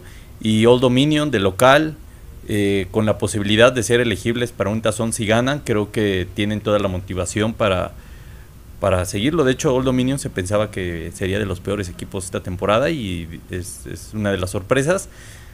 Eh, la línea está en menos 2.5, es decir, pueden, tienen que ganar por un gol de campo. Si la quieren tomar, tómenla. Pero eh, el money line, o sea, el que gane por un punto, eh, también paga bien, paga menos 138. Eso quiere decir que por cada 138 pesos que le metan, les va a devolver 100 pesos. No está Muy bien. mal. Entonces, eh, Old Dominion eh, a ganar contra Georgia State. También otra recomendación puede ser Old Dominion menos 2.5, ¿no? El- si ganan por un gol de campo, se cobra la apuesta. eh, deberían de ganarlo. En casa, con la posibilidad de... El, el estadio va, va a estar a reventar. Y pues bueno, siempre es una, una buena eh, motivación saber que ganando te metes a un tazón, ¿no? Completamente de acuerdo. Entonces- Apostemos por Old Dominion. Old Dominion. No- De, hecho, de hecho, esta es mi, mi apuesta más fuerte de mañana. Wow. Dominion. Ok. Ahí sí le voy a meter fuerte y ya sabes que cuando digo que le voy a meter fuerte... No, Renecito Golden Bull. eh, compra casas con lo que mete fuerte. eh, la siguiente es un parlay. Ajá. Louisville que nos hizo ganar. Por, Sí. por fin Por nos hizo ganar. primera vez la semana pasada. estaba viendo el partido de Louisville contra Miami. Empezó ganando Miami, casi siempre pues, llevó un partido muy parejo. En el cuarto cuarto se va adelante Louisville. Última serie ofensiva de Miami, eh, perdiendo por 7. El balón como en la 40 de Louisville. Dos segundos, tres segundos en el reloj. Eh, aparte creo que era cuarta oportunidad. De, de haber sido cualquier otro equipo, me hubiera relajado y hubiera contado ese dinero en mi bolsa. Pero sabiendo que es Louisville, sabía que iban a lanzar un Hail Mary y que era muy probable que lo conectaran y que me tiraran el parlay. Ha sucedido tres ocasiones esta temporada. Por eso lo menciona con tanta seguridad. Afortunadamente, este, pues fracasó el Hail Mary de, de Miami, ganamos la apuesta. Sí. Y pues vamos a ver si Louisville nos hace la buena por segunda semana consecutiva. Va contra Kentucky, es, es clásico ahí en Kentucky. Te- Eh, Desde ahorita te quiero comprometer, René. Cuando acabe la temporada en NCAA, tenemos que hacer un programa especial sobre eh, sorpresas y, y- y, eh, para bien y para mal de la NCAA, porque creo que los Hurricanes han sido una de las peores, de las sorpresas para mal de esta temporada. No creo que sean para mal, simplemente eh, no fueron tan consistentes. Vienen de una temporada muy mala. Mm, Pésima. eh, de- mejoraron eh, varias cosas. Creo que la siguiente debe ser muchísimo mejor. Sí, es Tuvieron- un programa, tuvieron- tuvieron- pero tuvieron derrotas muy puntuales que lo sacaron ahí de la contienda. Ahí cuando iban invictos, esa, esa derrota contra Georgia Tech. Esa exacto. ah. eh, eh, es que eso es a lo que me refiero. Creo no, que pero otros partidos, por ejemplo, contra North Carolina, muy bien. sí, no, lo- Inclusive eh, le ganaron a Clemson. de acuerdo. Y, Y tenían, desde que Marruecos, desde que Marruecos se independizó, ¡Guau! desde que Marruecos se independizó. Otro eh, dato para conocer, Rodrigo lo está notando. Sí. Eh, eh, ¿Qué voy a platicar hoy en la cena? Tengo una cena de Navidad, tengo un buen dato. Desde que Marruecos se independizó, eh, Miami no le ganaba a Clemson. Entonces rompieron con esa racha. Eran underdogs, ganaron en, en series extras, en- bueno, en, en overtime. Y pues básicamente es, es la historia de Miami esta temporada. Altibajos, pero creo que eh, es un equipo sólido, una defensa sólida. Y por ahí también tuvieron algunas lesiones, ¿no? Que, que los mantuvieron fuera, pero dieron un buen partido contra FSU. eh, lo tuvieron al margen, por ahí le robaron un safety que pudo haber cambiado el partido. Era, No, era safety. y- me queda completamente claro que hubo momentos. Yo creo que hubo momentos en los cuales yo esperaba un poco más de, los Hurricanes. Tengo que ser sincero. Por eso digo que una sorpresa para mal. Yo sé que dieron partidos mejores de lo, de lo esperado. ya lo mencionaste contra Carolina. Pero creo que al final el programa, lo que es la institución y demás. o sea, no quiero decirlo, me choca siempre este comentario de, ah, es que porque está el equipo tiene que ganar y tienen que jugar de cierta manera. Yo no soy de esa idea, yo soy de la idea de que tienes que dejar que la gente que contratas ejecute y que cada uno va a tener su estilo y que cada uno tiene sus las tradiciones a veces se pueden ir al demonio al final tienen que eh, si ganan hay que aplaudir entonces creo yo que en este momento me decepcionó un poco que yo veía muy bien a la defensiva de Miami se me fueron cayendo poco a poco las lesiones tuvieron mucho que ver pero creo que este era el año para que dieran el pasito más allá. Lo dices bien, el programa hacia el siguiente año se espera más. No lo sé, no me voy a desesperar. Creo que, que van a ser dos equipos, Missouri y Miami, muy entretenidos de ver la- las siguientes dos temporadas. Pero bueno, Eh, bueno, eh, Louisville contra Kentucky. Kentucky, la verdad, que empezó muy bien. A, raíz de esa derrota contra Georgia, Sí. fue en picada completamente. Y pues bueno, Louisville, que ya tiene asegurado el campeonato del ICC contra FSU, eh, de local contra Kentucky, debería de ganar. Y el otro es Pittsburgh contra Duke. La verdad es que esta temporada todo lo que pude apostar contra Pittsburgh, la aposté contra Pittsburgh y todas me salieron. Eh, ahí vienen de perder por 50 Yin y puntos. Yang, Louisville y Pittsburgh. Sí. Entonces, eh, Duke, que hasta la lesión de su coreback, eh, contra Notre Dame precisamente, No estaba haciendo bien. lo estaba haciendo bien. eh, Estaba top 15 del, del Sí, ranking. sí, sí, sí. Le había ganado a Clemson. Yo vi un par de partidos de Duke y me gustaba mucho lo que estaban est- haciendo. Estuvieron a punto de ganarle a Notre Dame. Eh, de no ser justo por ese sack que en donde se lesiona el coreback, eh, pues hubieran ganado el partido. Y pues Pittsburgh visita Duke. Pittsburgh ha sido putrido esta temporada. Me ha hecho ganar mucho dinero, eso sí, apostándole en contra. Entonces, pues, como dices, el Yin Yang Yang, voy con Louisville y voy en contra de Pittsburgh. Muy bien. Eso paga menos 104, es decir, uno a uno. ¿no? Duplican su, su, su varo. Te le meten ganar. 100, daban 100. Entonces, vámonos con ese parlay. Siguiente ardilla. El soñador de esta semana. Hay que decir algo, el del pavo lo ganamos. El del ese, pavo lo ganamos. Ese no alcanzamos a El meterlo en ningún programa, solamente lo pudimos compartir en redes En sociales. redes sociales, Porque ajá. pues fue ayer, ¿no? El de. Thanksgiving. Y eh, nos De hecho, ayer ganamos todos. Compartí el Packers. Sí. El que, que ganaban los Packers. Sí. Entonces me tiraron de loco. Pero hay un dato interesante. El 90% del dinero, y lo di en la publicación, Sí.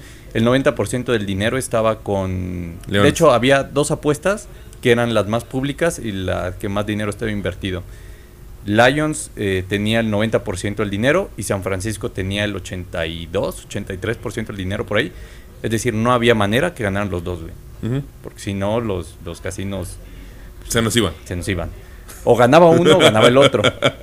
Y era más factible que Era ganara más San factible Francisco. que ganara San Francisco. Qué buena manera de verlo. Entonces, a veces hay que estar del lado de la casa. No siempre. Hay, Sí. que, hay que elegir las, las ocasiones.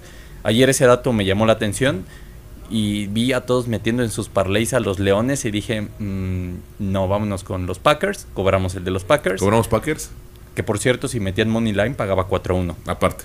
Este, por ahí el necio de Mike metió Leones cuando le dije que no. pero También vi esa publicación, estuve a punto de gritarle a Mike que no lo hiciera, pero Bueno, y cobramos el parlay que era Ole Miss, San Francisco y eh, Dallas. Y cobramos el parlay del pavo que se pagaba rico, pagaba, pagaba 3 a 1, ¿no? sí, Entonces eh, metimos el over de yardas de Jordan Love. Sí. Se hizo mi muchacho. lo hizo muy bien. El over de yardas de McCaffrey que se cobró desde el segundo cuarto. Yo te estaba diciendo que ese, me- e- e- ese en específico, yo estuve más a irme a lo mejor por yardas recibidas por lo que había hecho recientemente. No, y también pero, lo hizo. No, Exacto, también lo hizo, ¿no? Pero estuve más como por irme por allá, pero dije, ok, es Seattle, es Thanksgiving, va a venirnos un, un- un- buen, un buen desempeño, porque si ustedes checaban, yo checo mucho las estadísticas de Christian McCaffrey, porque lo tengo en mi fantasy. Entonces, las últimas dos semanas no había superado las 50 yardas corriendo. Reci- recibiendo sí, pero corriendo no. No. Entonces, estaba complicado, pero decidí confiar en tus sabios consejos. Y pues la última del parlay era el over de touchdowns de Prescott. Lo hicimos desde el primer cuarto, ¿no? Caminando se cobró el del pavo. Se cobró ese pavo. Si ustedes le metieron 500 pesitos a esos, terminaron el día como con 1600. Y Yo lo mencioné hace rato y lo menciono ahorita. Le metí 400 y fueron 1200. Rico. Bien. Entonces vámonos con un soñador que de hecho armamos juntos, tú y yo. Sí, hace ratito. Esto paga más 2000, es decir, que si le meten 100 pesos, van a ganar 2100 pesos. Es- Eh, Toma nota, Ro. Por eso me levanté, porque aquí 2000, 2100 pesos. Lo único que tiene que pasar son las siguientes cinco cosas. Eh, los Steelers a ganar Sí, lo veo. ¿Contra quién va Steelers? contra Cincinnati. Lo veo muy Sin fácil. Joe Burrow. Sí, Eh, Indiama- Indianapolis tiene que ganarle a Tampa Bay. también lo veo muy factible. Garner Mission y compañía tienen buen desempeño. Baltimore tiene que ganar por más de 3 puntos contra los Chargers. Yo creo que van a darles la vuelta cuatro veces. Tennessee tiene que ganar por más de 3 puntos ante Carolina. Lo veo Mira. factible. Yo ese partido lo veo ganando por siete. es, yo soy fan de los Titans, no sé si lo había comentado, es el que veo más difícil de todos. La verdad. Y Nueva Orleans tiene que ganar por más de un punto. También eh, yo creo que gana Nueva Orleans porque la- el dato que el que le da un poquito más ah, o tiende la, la balanza hacia Nueva Orleans es que Derek Carr hoy el día de hoy ya dijeron que va a jugar. Entonces confirman que sale de la lista de lesionados. De hecho, por eso se hizo favorito, cambiaron los momios. Exacto. Entonces, Ojo, también viene saliendo de la lesión, no, nada está escrito, todo puede suceder en Bueno, este tipo de si, de partidos. si pasan esas cinco cosas, estarán cobrando un momio de más dos mil pesos, ¿no? Pues entonces vamos a meterle 100 pesitos. Ahí está. Lo de cuatro gancitos, lo de cuatro pingüinos, como lo hemos dicho siempre. o pueden meterle mil pesos, ¿no? Ah, bueno, eso ya, ya de cada quien, ya depende. Si ya recibieron el aguinaldo, pues bueno, pueden intentar multiplicarlo varias veces. Mm, pues sí, Sí, varias veces. varias ¿no? veces. Entonces, pues esas fueron las apuestas. Renecito Golden Bull, te agradezco mucho. Gracias por haber estado con nosotros. Gracias por estar con nosotros también a ti, Rodrigo. Te les agradezco. Y pues bueno, eh, señora Ardilla, ¿qué le parece si vamos ahora sí? eh, eh, cambiamos el día de hoy un poco el orden de los factores para poder platicar antes de la UNEFA. Porque se ¿Cómo va viene la final? La final, justo era lo que te voy a pedir. ¿Cómo, cómo vamos? Está 7-0, empezando casi casi el segundo cuarto, favor Borreos Monterrey. Borreos Monterrey ya casi en zona roja otra vez de auténticos tigres. Ahí está, les dije que se iban a descoser, no iba a ser tan cerrado, ¿eh? En fin, En fin. Este, vamos, entonces, señor Ardilla, vamos con el resumen de la jornada anterior. Esto es de la jornada 11, en la voz de el buen Pato Zúñiga. Estos son los resultados de la NFL. Se disputó la semana 11 de la NFL con grandes resultados. Por ejemplo, las Águilas de Filadelfia, quienes llegaron a nueve triunfos en esta temporada, luego de que vencieran 21-17 a los jefes de Kansas City. Jaden Hurts fue el jugador más destacado al finalizar con 150 yardas por aire y 29 por tierra, en las que anotó en un par de ocasiones con acarreos. El próximo domingo los Chiefs se miden a los Raiders, mientras que Filadelfia se enfrenta a los poderosos Bills. Y ya que estamos hablando de los Bills, vaya susto que nos dieron, pues el safety Taylor Rapp se desvaneció luego de que tuviera un choque con su compañero Taron Johnson. Rapp se tambaleó unas 10 yardas antes de colapsar y quedar de rodillas. Más adelante el jugador recuperó el conocimiento, pero con todo el protocolo fue inmovilizado para entrar en la ambulancia y esta se llevará al jugador para ser revisado en el hospital. Afortunadamente las cámaras pudieron captar el momento con el que el jugador pues podía salir con el movimiento de los dedos y las extremidades superiores al salir del campo de juego. Ya en lo deportivo, Buffalo no tuvo piedad alguna y vence 32 a 6 a unos inoperantes Jets de Nueva York. Y en juego de domingo por la noche, los Broncos de Denver ligaron su cuarta victoria al hilo al derrotar 21 a 20 a los vikingos de Minnesota. Están intratables, mi querido de la C. El pateador Will Lutz fue el héroe del compromiso al anotar 15 puntos que sumado al pase de anotación de Russell Wilson con Cortland Sutton pusieron las cifras definitivas. Vamos a más resultados de esta semana 11, ya que Baltimore le pega 34 a 20 a los bengalíes. Los Cowboys siguen en- con una gran temporada y vencen 33 a 10 a las Panteras de Carolina. Cleveland sufre además, pero logra llevarse el triunfo 13 a 10 a los Acereros de Pittsburgh. Los sorprendentes Lions vencen 31 a 26 a los Osos de Chicago, mientras que Green Bay le pega 23 a 20 a los Chargers de Los Ángeles. Los Texans hacen lo propio y vencen 21 a 16 a los Cardenales, mientras que Jacksonville derrota 34 a 14 a los Titans. Los Dolphins son una muralla en casa y vencen a los Raiders 20 a 13. Los Gigantes de Nueva York hacen lo propio y ganan 31 a 19 a los Commanders, mientras que San Francisco vence 27 a 14 a los Bucaneros de Tampa Bay. Y en un juego lleno de errores por parte de Seattle, los Rams logran llevarse el triunfo 17 a 16. Este es el recuento de los daños. Y este es el recuento de los daños. Aquí es como vemos cómo nos fue en las proyecciones de la jornada anterior. Nos fuimos en un 9-5. Fueron 14 partidos los que se jugaron la jornada anterior. Como vemos ahí en pantalla, Cincinnati, Baltimore lo atinamos. Pittsburgh, Cleveland también. Chicago, Detroit también, que lo ganó de manera contundente Detroit para perder, ahora como lo mencionamos hace rato, con el Thanksgiving. Donde hubo sorpresas. Green Bay no esperábamos que ganara. También ganó ayer. Lo mencioné también al principio del programa. Entonces, esto coloca en escenario de playoffs hacia eh, el cierre de la jornada. Tienen que jugar mucho mejor. En Las Vegas contra Miami también lo atinamos muy bien. Eh, Miami no hay mucho que decir al respecto. También gana hoy contra los Jets. Son un mejor equipo que casi la mayoría. Solamente tienen que cerrar los partidos. Tienen ya ahora sí una defensiva secundaria de la cual hay que temer. Uno podría preguntarse por qué están bajando en la posesión y por qué están bajando en los puntos que anotaban respecto a lo que sucedió al principio de la temporada. Punto número uno, los, ju- los equipos juegan mejor y hay más cohesión entre todos ellos. Punto número dos, mejor el escauteo. Se sabe qué es lo que quiere hacer Mike McDaniel. Y punto número tres, hay ajustes al respecto de lo que se está teniendo y no siempre vas a tener el desempeño de meterle 70 puntos a los Broncos de Denver. Entonces es, es, importante ver cómo es que se están... Eh, no quiero decir que se reserve nada a lo largo de la temporada, pero no puedes jugar siempre las mismas jugadas porque al final en algún momento te las van a averiguar. Entonces eh, creo que está haciendo una cosa muy inteligente Mike McDaniel, está haciendo bien, eh, está jugando muy bien con sus piezas a la ofensiva. También hay que mencionarlo, hay lesiones que, que han hecho que aminore un poco el ritmo de que traían de, de ser los, los super veloces a lo largo de toda la ofensiva de Miami. Entonces tienen que acabar de sanarse. A Kane, por ejemplo, era un jugador que hoy eh, estaba por verse si jugaba. tiene que ver en qué momento regresa completo. También hay, varias piezas que se tienen que estar observando. Dallas contra Carolina, no hay mucho que decir. También gana Vaqueros. Ya eh, lo mencionamos. Eh, tienen que ganarle los equipos grandes. Tennessee contra Jacksonville, ahí está el, partido. Vámonos a, mejor a saltar al, otro que no atinamos, que fue el Seattle contra los Rams. Lo, de Seattle también lo mencioné al inicio del partido, digo, perdón, al inicio del, programa. Me parece eh, que tenemos que hacer un análisis profundo de qué es lo que está sucediendo con este equipo, por qué están cayendo nuevamente en ser un equipo no tan confiable, qué es lo que sucede en su defensiva, por qué está recayendo tanto en Gino Smith y compañía, por qué están teniendo una regresión con respecto a la ofensiva que habían planteado desde el año pasado. Después el Minnesota contra Denver, lo mencioné aquí, la estadística me dice que tenemos que ir con Minnesota porque es el equipo que está jugando, entre comillas, mejor y es el que tiene récord ganador. Sin embargo, Denver podía dar la sorpresa y se dio. Eh, fue un partido muy interesante el que jugaron los dos, las dos escuadras. Reitero lo que mencioné al principio del programa. Karim Jackson no tendría por qué haber sido suspendido por el golpe que le dio a Josh Dobbs y tenemos que eh, mejorar toda la evaluación que se hace alrededor de algunos golpes en la NFL. Y por último, en el Monday Night, que es el que pintaba para ser uno de los mejores partidos de esta temporada, Kansas City contra Filadelfia, se enfrentaron en el Super Bowl. Es muy factible que se enfrenten nuevamente en el Super Bowl de este año. Y perdimos el, pronóstico. Yo pensé que iba a ser Kansas City el que le iba a dar la vuelta.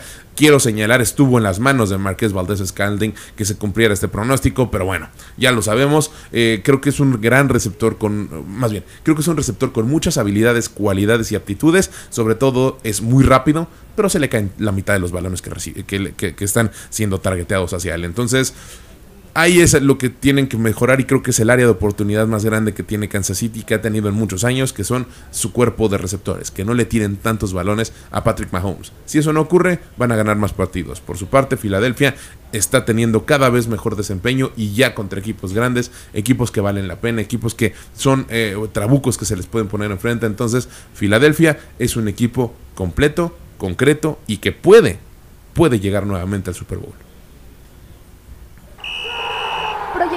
Para la siguiente jornada.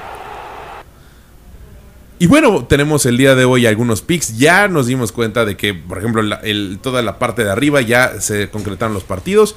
Fuimos con eh, Detroit, como lo mencioné hace un rato, eh, perdieron. Eh, fuimos con Vaqueros, gana convincentemente. Después fuimos con San Francisco, que ayer ganó convincentemente. Miami hoy también gana de manera convincente. Entonces, la parte de arriba no hay mucho que comentar proyecciones hacia lo, que, eh, lo que viene del fin de semana. Nueva Orleans frente a Atlanta, ya lo dijimos hace unos momentos, de regreso a Derek Carr, son un equipo muy completo creo fiel, firmemente, así como eh, de Pittsburgh mencioné esta proyección que tal vez no se hace realidad, pero eh, habiendo corrido a Matt Canada creo que puede ser un poco más eh, fehaciente lo que dije de que son un Kenny Pickett y George Pickens van a lograr sacar adelante a este equipo ofensivamente. Bueno, creo que Nueva Orleans es el equipo más completo a la hora de hablar como un león dormido, ¿no? Ya se lesionó Michael Thomas nuevamente, eh, Derek Carr estuvo lesionado varios partidos, entonces este tipo de cosas son las que han estado metiéndole el pie y, y ellos solitos han estado encontrando piedritas en el camino que no acaban de darnos eh, la cohesión y que sea un equipo tan concreto como podríamos esperar de Nueva Orleans. Tennessee frente a Carolina, Tennessee eh, es un volado, pero voy con ellos porque creo que tienen un desempeño un poco más concreto frente a lo que ha demostrado Carolina a lo largo de todo el año. Indianapolis frente a Tampa Bay, Garner Minshew y compañía han hecho un buen desempeño desde que Anthony Richardson se lesionó por parte de los Colts. Gigantes contra Nueva Inglaterra. De aquí creo que me gustó mucho lo que hizo Tony Beto frente a un equipo que no fuera aplastante como los vaqueros. Creo que está teniendo cada vez eh, más confianza. lo metieron en un. Le tocó bailar con la más fea después de que Daniel Jones se, se lesiona Creo que está cada vez agarrando un mejor ritmo y esto nos, nos, da cada vez más señales al respecto de qué es lo que puede suceder con Daniel Jones una vez que termine la temporada. Houston contra Jacksonville. Este es uno de, los, de las proyecciones que más me costó. Normalmente habría ido con Jacksonville, pero vi un dato que me gustó mucho, que creo que no, más bien, no me hizo inclinarme hacia nadie, pero me hizo darle un mayor beneficio de la duda a Houston y por eso me voy con ellos. Jacksonville ha ganado cuatro partidos y perdido uno de visitante. Houston ha ganado cuatro. Eso significa que Houston y Jacksonville juega mejor de visitante que de local y Houston juega muy bien de local. pero también hay que señalar, los partidos que perdió Houston fueron casi todos al principio de la temporada. Jacksonville mm, no es que haya tenido una racha de pérdidas, pero eh, ahí ha tenido los últimos partidos eh, algunos cuestionamientos que se han tenido que hacer. Entonces creo yo que Houston está en un pequeño mejor momento y por eso se inclina la balanza hacia ellos. Denver frente a Cleveland Hoy le voy a Denver. Las últimas cuatro semanas había apostado en contra de ellos. Eh, los equipos que tenían enfrente se me hacían mucho más completos y que tenían algo para ganar. Sin embargo, Denver ha dado sorpresas de manera reciente. Y creo que esto no va a ser una sorpresa, porque a pesar de que Cleveland está eh, rankeado como una mejor defensiva y como la mejor defensiva de toda la liga, creo que su ofensiva es peor que la de, que la de, los, los, Broncos. Entonces, los Broncos sí pueden llegar a encontrar algún lugar para hacerle un poco de daño, un poco de mella a la defensiva de Cleveland, frente a que Cleveland no creo, de verdad, es, es un partido en el que veo que van a anotar mm, solamente puntos con su pateador en algunas oportunidades que tengan y pueden irse con 3, 6, 9 puntos a lo mejor, pero todos viniendo desde su pateador. Como siempre, es un juego que se tiene que llegar a la hora del partido y las cosas se van a decidir en la cancha. Los análisis previos a veces valen gorro y muchas veces ocurren cosas que son fortuitas y que no nos esperamos. Pero creo yo que así es como se puede desarrollar el partido. Y por el otro lado, Corland Sutton se está convirtiendo en un as para eh, Russell Wilson y la ofensiva de los Broncos que han encontrado de manera constante cinco pases de anotación en, eh, perdón, cinco juegos con pases de anotación y consecutivos están encontrando. Russell Wilson encuentra un. Eh, tiene un radar o algo así, con lo cual siempre logra ver a, Corland Sutton en algún momento para anotar. Y eso puede ser la diferencia para este juego nuevamente. Rams contra Arizona. Voy con los Rams. porque ya está Matthew Stafford de regreso y creo que si bien son dos equipos que han decepcionado un poco por las temporadas que han tenido de los Rams, eh, un poco más grande la decepción, creo que al final tienen mejor desempeño. Kansas City frente a Las Vegas, vamos con Kansas City, aunque puede ser un partido que pierdan, ¿eh? Aquí quiero señalarlo así con asterisco como lo hice con los Broncos y con otras selecciones de semanas pasadas. Aquí creo que Kansas City puede perderlo. Filadelfia frente a Buffalo, igual, de igual manera creo que Buffalo puede llegar un momento en el que tenga un muy buen desempeño este partido, se quite toda la capa de derrotas y Filadelfia encontrarse con una sorpresa. Eh, pero apostamos por Filadelfia. Baltimore contra los Chargers, vamos con Baltimore, creo que es un partido que eh, le van a dar la vuelta por varias ocasiones a lo que son los Chargers. Baltimore son un equipo muy concreto y aquí es un momento para, eh, para, para demostrarlo. Y por último, en el Monday Night, Chicago contra Minnesota, no creo que Chicago tenga mucho que hacer, a pesar de que poco a poco se ve mejor el desempeño que han tenido algunos de sus jugadores del backfield. Justin Fields, por ahí lo han desaprovechado, no han tomado las mejores decisiones con él, ni con DJ Moore, ni con Foster, ni con nadie de los que tienen en su backfield. Entonces son un equipo plenamente defensivo que a ratos pues decepciona su desempeño, esa es la verdad. Pero frente tienen a Joshua Dobbs y la gran historia que gira alrededor de él. La semana pasada se topó contra una muy buena defensiva de los Broncos. Creo que este, esta semana no se enfrentan a alguien tan concreto, a pesar de la tendencia defensiva que tiene el equipo, y por eso vamos con Minnesota. Y pues bueno, eso fue todo por el día de hoy. Hablamos de mucho fútbol americano en las últimas tres horas. Yo soy una persona muy feliz al respecto. vean los, los programas en, los podcasts si es que no nos vieron ahorita en vivo. Los invitamos a que nos sigan en todas nuestras redes sociales. Nos encuentran como Play Action MX en todas ellas. También nos encuentran en cualquier plataforma donde busquen eh, podcast. Si en alguna de la que sea de su preferencia no nos encuentran, por favor mándenos un correo, un tweet, un mensaje. De cualquier manera, contáctenos y nosotros vamos a intentar llegar a ellas. De, mientras estamos en eh, Apple Podcast, estamos en Amazon Music, estamos en Spotify y estamos en YouTube. Entonces, ¿qué más quieren? Por ahí nos pueden encontrar. Y la verdad es que, reitero como abrí este programa, soy la persona más feliz por esta época del año donde hay mucho fútbol americano. Eh, espero que para ustedes también sea una de las épocas del año más felices. Y pues disfruten de este fin de semana que empezó desde el jueves con muchísimos partidos. Y yo soy Juan Carlos de la C. Esto fue Play Action, el podcast de fútbol americano en español. Y hasta la próxima. Y que su fin de semana esté repleto, repleto de fútbol americano. Hasta la próxima.